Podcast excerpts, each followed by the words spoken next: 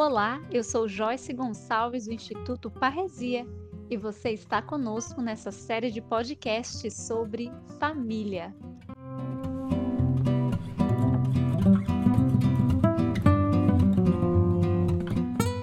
E nós seguimos com Daniel Ramos aprofundando o tema Família e Individualismo. Se você ainda não ouviu o podcast dessa série, volta lá e clica no número 1 um da série Família. E hoje Daniel Ramos irá demonstrar o quanto o individualismo se contrapõe à noção de família e à noção do desenvolvimento pleno da pessoa humana. Quer aprofundar? Siga com a gente!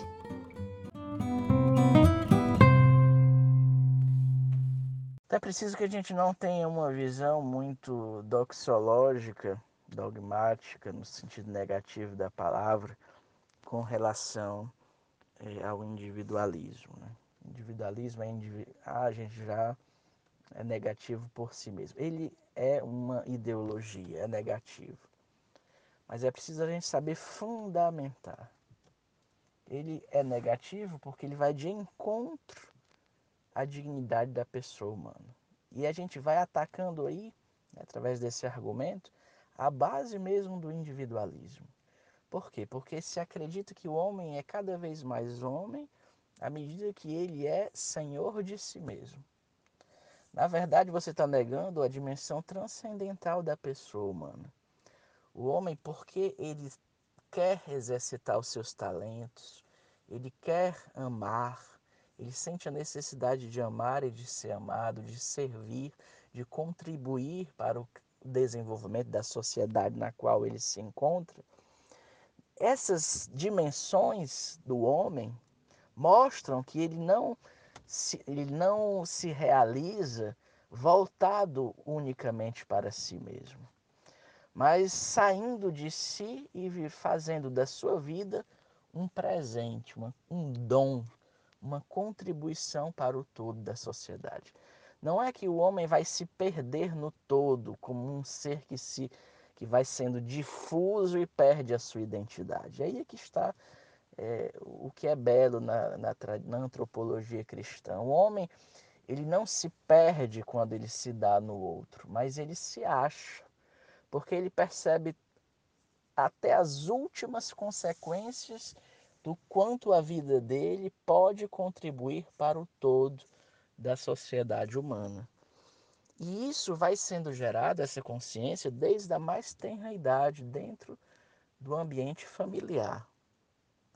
Às vezes, em nome de uma privacidade, né, vamos defender a privacidade das crianças, você está apenas defendendo é, o direito da, da criança se isolar e viver alimentando as suas pulsões e não dando a devida capacidade para a criança descobrir o valor do esforço como condição para que você possa dar o melhor de si para o outro e assim desabrochar plenamente ao ver no outro a consequência positiva daquilo que a sua presença traz para o mundo.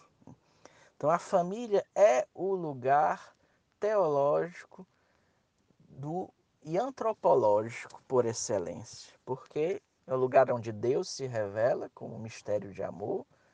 Né? São Paulo já vai dizer que, como Cristo amou a igreja, e Cristo é a plena revelação do rosto de Deus, assim também os maridos, os esposos, são chamados a amar suas, suas esposas, sua esposa, né? só tem uma, querendo fazer a concordância, mas é preciso ter atenção, né?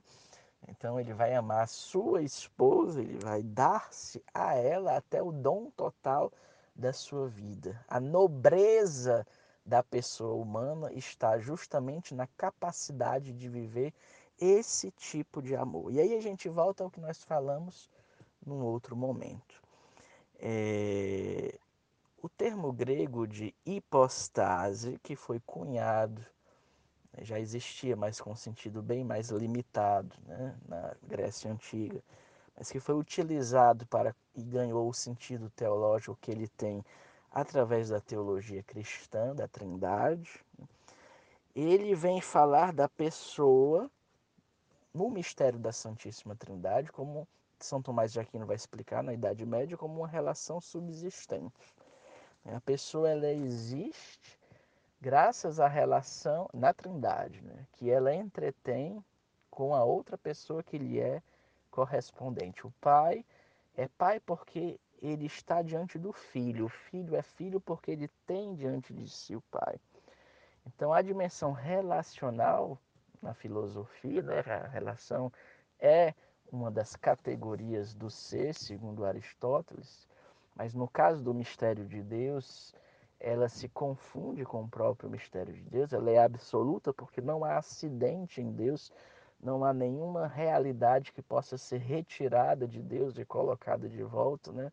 Esse é o sentido de acidente, mas Deus é um ser simples por excelência, não é composto, ele é um ser unificado, um, o grande um, no qual existe o mistério das três pessoas trinitárias da Trindade. Então, no mistério de Deus, o amor é vivido como relação. O homem criado à imagem e semelhança de Deus vai aprender a viver o amor se desde o início receber, for criado, for gerado nesse amor, um amor que não te coloca no centro, mas que te coloca no lugar que, te, que, que é o seu. Às vezes se confunde um pouco na educação das crianças. Eu amo meu filho, pode-se dizer muitas vezes, porque ele é o centro da casa. E por mais que não se admita, às vezes é o que se vê nas casas, nas famílias, é a síndrome da criança que se torna rei, rainha né, do seu lar. Todos se submetem aos seus caprichos. Isso não é o amor segundo a revelação cristã. O amor na Trindade, como se vive? É o dom total de si e o acolhimento incondicional do outro. O amor tem essas duas dimensões em Deus. Né? Ele é dom total das pessoas na Trindade e é acolhimento total das pessoas correspondentes no mistério da Trindade. Então, a família tem que ser esse lugar onde a criança, os filhos e onde os pais né, têm cada um o seu lugar bem determinado aonde você pode desabrochar os seus talentos, a sua alegria de ser, de amar, onde você é compreendido na sua especificidade, na sua no que lhe faz diferente do outro, mas porque você é totalmente acolhido pelos seus, você se sente livre para acolher também os outros membros da família. E aí o amor se completa como uma realidade vivida de fação dialogal. Né? O diálogo significa justamente o logos que passa de uma entidade para outra. Né? Então, o logos é primitivamente a razão grega, né? mas de uma maneira cada vez mais profunda é o sentido de tudo. E no mistério de Deus é a pessoa da Trindade que se encarna, é o Filho, o Verbo se fez carne, o sentido de tudo o mistério de Deus. Então, numa realidade de, de, dialógica, nós podemos ver que é, o outro ele, ele é, tem a sua importância para a descoberta do próprio eu. Porque o outro se torna assim o espaço onde eu vou amar. Ele não está a serviço de mim, mas ele está dentro de uma lógica de, do dom, a sabedoria do dom, que é a sabedoria da família. Então, o dom de si se realiza não em si mesmo, mas nos outros membros da família. E o acolhimento do outro torna possível o dom que o outro faz de si mesmo para mim. Então, a família é o lugar do aprendizado do amor como realidade que faz e que constitui a pessoa. A pessoa ela descobre-se fazendo da sua vida um dom e, em primeiro lugar, recebendo o outro como um dom. Quando a pessoa recebe o amor do outro, ela recebe o outro e acaba recebe, sabendo que ela mesma tem valor porque ela é digna desse amor, ela se viu digna desse amor. Quando a família ela é deturpada, quando cada um acha que o seu espaço é inviolável no sentido de que é, cada um, a família acaba se transformando num arquipélago, né? isto é, um conjunto de ilhas humanas que mal se eh, conectam, que mal se, se conhecem, cada um no seu canto, onde não há a realidade do diálogo, vai, onde não há o diálogo na esfera humana, se cria uma outra maneira de, de dialogar que se chama violência. A violência é o fruto da falta de diálogo, porque no ato do diálogo existe o dom de si e o acolhimento do outro, existe o amor. Quando não há diálogo, vai primar a lei do mais forte. Então eu vou tentar chamar a atenção para a realidade que eu desejo, através da violência verbal, através da violência física, em muitos casos. Né? Então, a violência, né, o, o, a relação de força entre os membros de uma família, ela existe, e numa sociedade existe quando há uma crise nos relacionamentos, no diálogo dos relacionamentos. E aí você precisa estar todo tempo legislando, porque não há espaço não há espaço para o debate, não há espaço para a troca de ideias. É um fechamento de um para com o outro.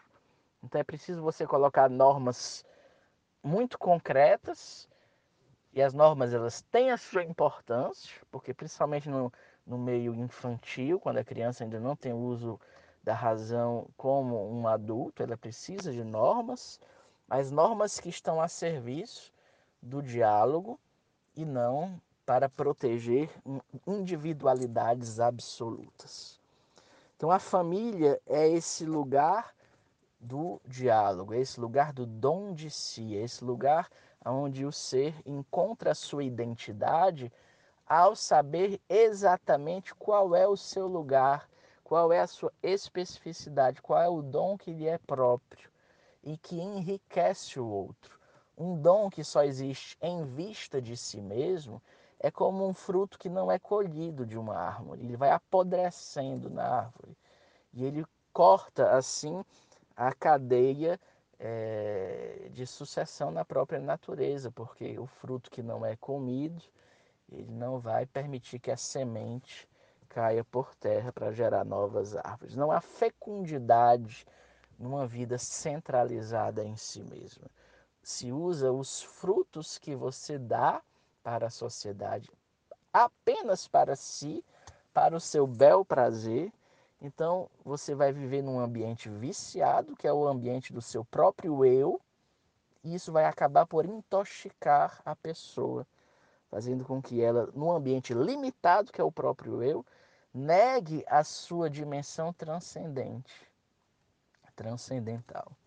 E assim ela vai se vai fazer operar um verdadeiro curto-circuito de si mesmo.